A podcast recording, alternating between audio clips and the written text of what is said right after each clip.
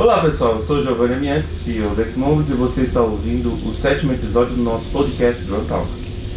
É, nesse episódio, eu tenho a honra de receber meu amigo aí, o Vitor Rodrigues, para ser o primeiro convidado deste podcast. É, vou deixar que ele se apresente aí.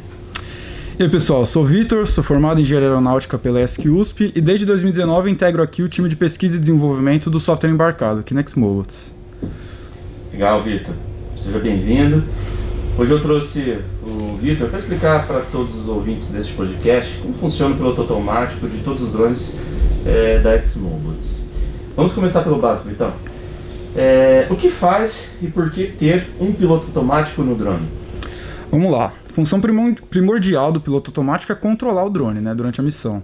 Ele vai manter a aeronave estável e segura do início ao fim da operação. Pode ser ela de mapeamento, pulverização, transporte, vigilância, o que for.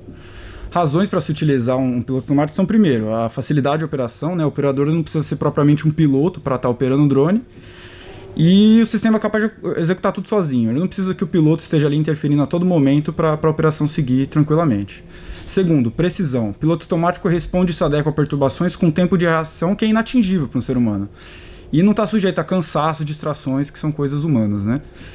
Terceiro, segurança em voo. É, todo sistema de controle remoto, se fosse tratar de um, de um, sistema com controle remoto, ele vai estar sujeito a atraso e falha de comunicação, o que pode afetar a execução e segurança do voo. Nossos drones são independentes, eles são capazes de interromper a missão, voltar sozinho para casa se tiver algum imprevisto uma aeronave que fosse rádio controlada, ela poderia falhar na situação. E quarto, legislação. Nossos sistemas eles são desenvolvidos de acordo com as normas e determinações dos órgãos regulamentadores, como o DCE e a Anatel, né, que vão zelar pela segurança de todos os passageiros. Legal, Vitão. É... Então, o piloto automático é... que, que, roda na, na ele é composto por algumas partes. E as três partes são a navegação, o guiamento e o controle. Você pode explicar melhor qual é a função de cada um deles? Bom, vamos lá.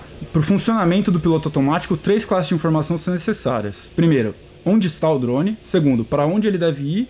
E terceiro, como chegar lá. O primeiro subsistema de navegação ele vai responder a primeira pergunta: onde? Esse subsistema é responsável por reunir os dados brutos dos sensores e interpretá-los. Ele vai utilizar algumas abordagens como filtro de Kalman e DCM para interpretar os dados desses sensores. E ele, esses sensores são GNSS ou GPS, que todo mundo já conhece, não precisa falar. A EMU, que é um sensor de, de medição inercial que vai estimar acelerações e rotações da aeronave, além de campo magnético. E também a DU, que vai dar para a gente a velocidade de voo e altitude barométrica. É, os sensores que a gente utiliza nos nossos drones, eles são de classe aeronáutica, não são de bens de consumo, eles apresentam altíssima confiabilidade. Em segundo lugar vem o subsistema de guiamento, que ele vai responder a segunda pergunta, que é para onde? Com base nos dados da missão, que vão ser os waypoints que você planejou durante a fase pré-voo, você tem ali ponto de decolagem, subida, mapeamento, pulverização, descida, todos esses pontos. O sistema de guiamento ele vai traçar a trajetória que melhor une esses, esses pontos de maneira ágil e vai responder aos comandos do operador em solo. Esse operador ele poderia, por exemplo, mudar o modo de voo, é, subir para pousar, para mapear, de acordo com, com, com, com como a operação dele está seguindo. E além disso, ele vai ser responsável por aplicar as proteções de voo que vão tornar a operação mais segura. Por exemplo, proteção de bateria, né? A gente não corre o risco de, de o drone é, desligar no meio do voo por falta de bateria. Ele tem uma proteção que vai identificar a tensão baixa da bateria e retornar o, o, o retorno para pouso, comandar o retorno para pouso. Ou também proteção de comunicação. Você não corre o risco de ter um flyaway ou coisa do tipo, porque se tiver perda de comunicação durante muito tempo, o drone vai voltar para casa e vai identificar essa falha é, não tendo também risco de perder o drone, né? E outras proteções que a gente pode abordar num outro episódio se for necessário. Por último, a gente tem o subsistema de controle, que vai responder a terceira pergunta: como? Este subsistema ele vai avaliar a todo instante as informações de onde e para onde que ele está recebendo da navegação e do guiamento e vai comandar o motor e a superfície de controle de modo a movimentar o drone e levar ele do ponto A ao ponto B, do ponto onde ele se encontra até o ponto desejado. Bacana. E nosso mais recente lançamento, o Arator 5C, uma das grandes melhorias é o novo guiamento. O que consiste essas melhorias do novo guiamento 5C? O novo guiamento do Arator 5C ele diz respeito à implementação de um modelo de campo vetorial que vai calcular a trajetória ideal do drone com base no que foi determinado pela missão. 100 vezes por segundo o sistema vai fazer uma série de cálculos para determinar qual que é a pro ideal, né? que é para onde eu tenho que estar tá apontando o nariz do avião para eu chegar na reta que eu desejo.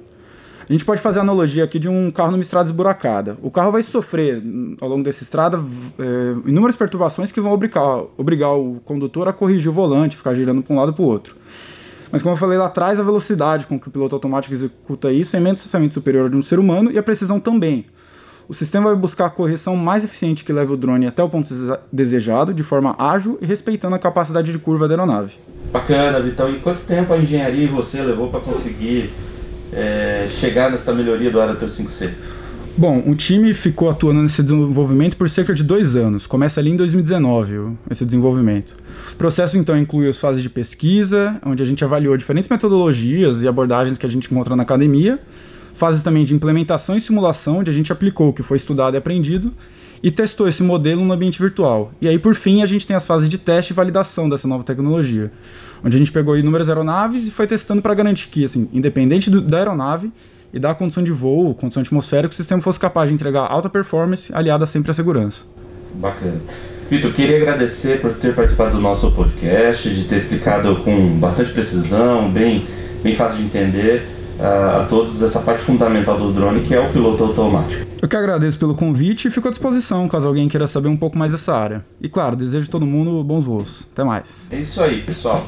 É, se você tem alguma dúvida ou comentário sobre este episódio, sinta-se à vontade de entrar em contato com o nosso, é, nossa equipe através do e-mail contato.com.br. Aproveite também para visitar nosso website www.xmobiles.com.br. Isso aí, pessoal. Eu sou Giovanni Amiante, CEO da Xmobiles, e esse foi mais um episódio do Drone Talks. Obrigado e até a próxima.